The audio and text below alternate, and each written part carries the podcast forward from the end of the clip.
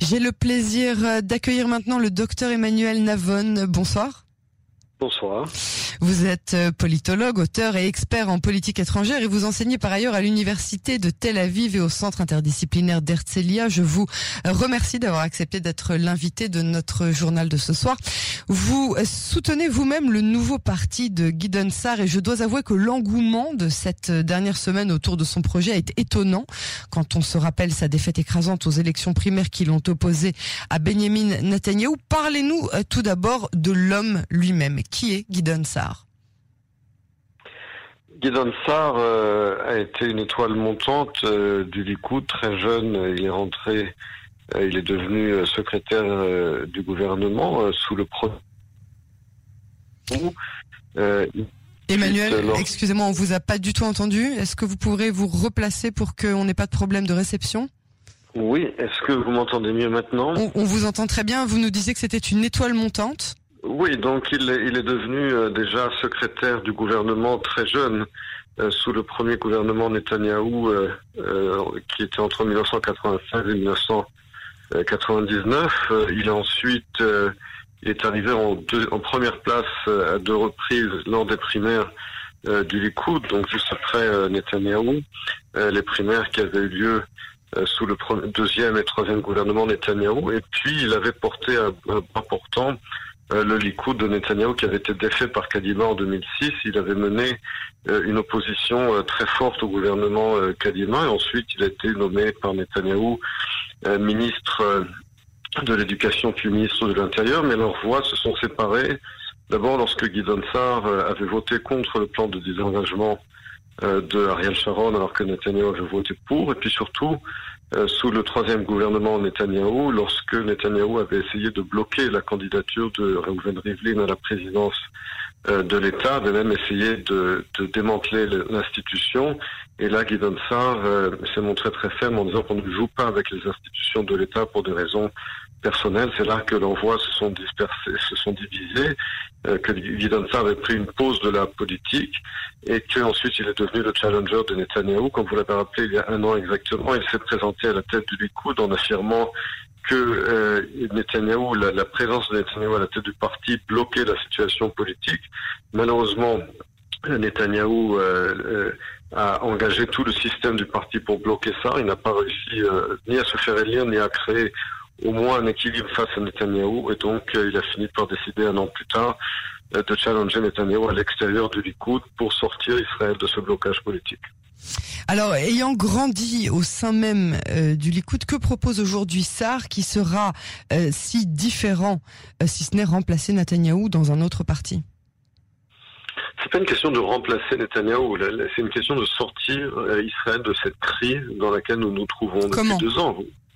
Eh bien, justement, en, établissant, en pouvant être à la tête d'un parti qui pourra composer un gouvernement. Parce qu'aujourd'hui, Netanyahu ne peut pas composer un gouvernement. Tant qu'il est à la tête de Likoud, il ne peut pas composer euh, de gouvernement. Euh, vous avez rappelé tout à l'heure euh, Zev Elkin, qui a dit clairement, il a, il, a, il a révélé au pays que Netanyahu a littéralement tenu le pays en otage depuis deux ans.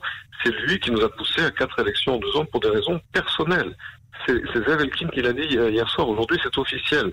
Donc, ce que dit aujourd'hui Guy Sarr, c'est que challenger Netanyahu à l'intérieur du Likoud, c'est devenu impossible parce que le Likoud est devenu un parti personnel où il est impossible de se mesurer euh, à Netanyahu parce qu'il contrôle toutes les menottes du parti, les, les, leviers du parti, et que donc, euh, ce que ce qu'essaie de faire Guy Sarr, c'est de d'avoir d'être à la tête d'un parti qui sera plus grand que le Likoud et qui pourra former un gouvernement.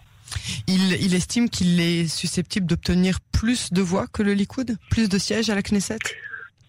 Euh, je pense qu'il y parviendra. Il y parviendra et d'ailleurs, euh, regardez le résultat déjà deux semaines, seulement deux semaines après avoir annoncé euh, sa candidature, il est à 22 de sièges dans les sondages. Alors je sais que les sondages c'est toujours à prendre avec un grain de sel, mais tout de même c'est impressionnant en deux semaines d'être à 22 et le Likoud est à 25. Je pense que cette tendance Bennett avait euh, obtenu aussi euh, il y a euh, à peu près un mois 26 sièges et puis après ça, ça, c'est bon, c'est toujours dans l'engouement.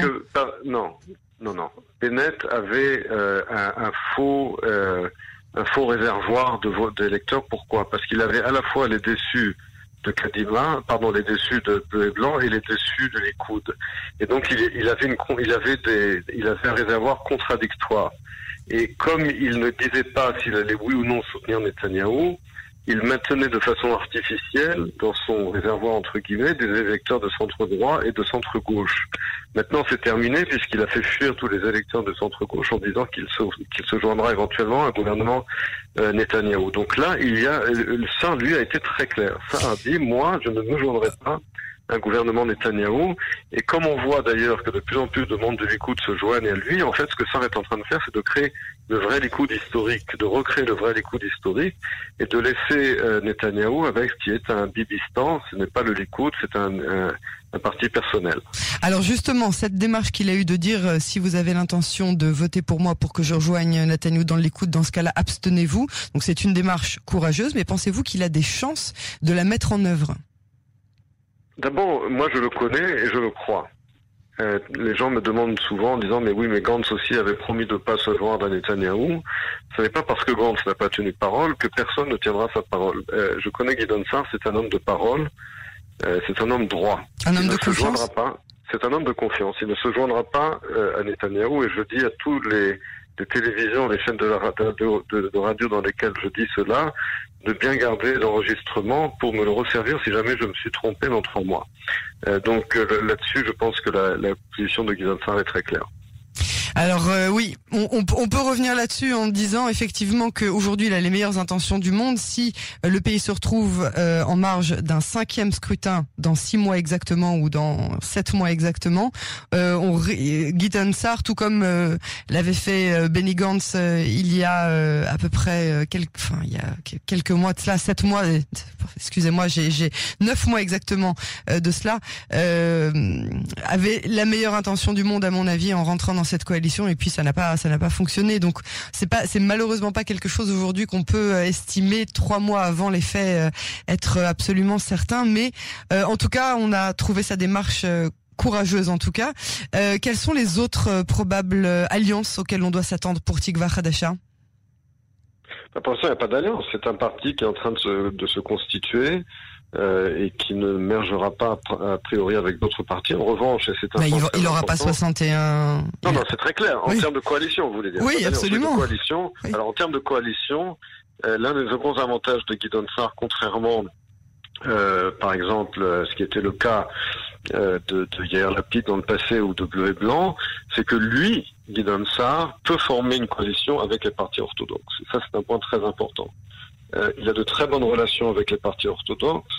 Et bien que aux trois dernières élections, le parti Chasse et le parti Aduta Torah euh, aient fait bloc avec le Likoud, ils abandonneront Netanyahou dès l'instant où ils verront qu'ils peuvent former une coalition avec Guidon.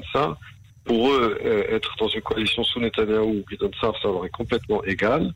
D'où l'importance pour Guidon de dépasser le Likoud pour que les partis orthodoxes viennent vers lui et, et lui, Guidon Sarr, pourra mettre sous, le même gouvernement les orthodoxes et euh, également Lieberman. Je rappelle que Lieberman n'avait eu aucun problème dans le passé à être, dans, avec les orthodoxes sous un gouvernement euh, Netanyahu également. Donc Guidon Sarr, lui, grâce à ses relations euh, privilégiées avec les partis orthodoxes, pourra former une coalition que Netanyahu, lui, ne peut pas former. C'est l'avenir qui nous le dira. En tout cas, c'est une, une démarche qui est absolument passionnante et fascinante. Emmanuel Lavonne, je vous remercie beaucoup pour cette analyse et je rappelle le titre de votre dernier livre, L'étoile et le sceptre, une histoire diplomatique d'Israël qui est pour l'heure disponible uniquement en anglais. On vous remercie et à très bientôt. Merci, à bientôt. Bonne soirée. Au revoir.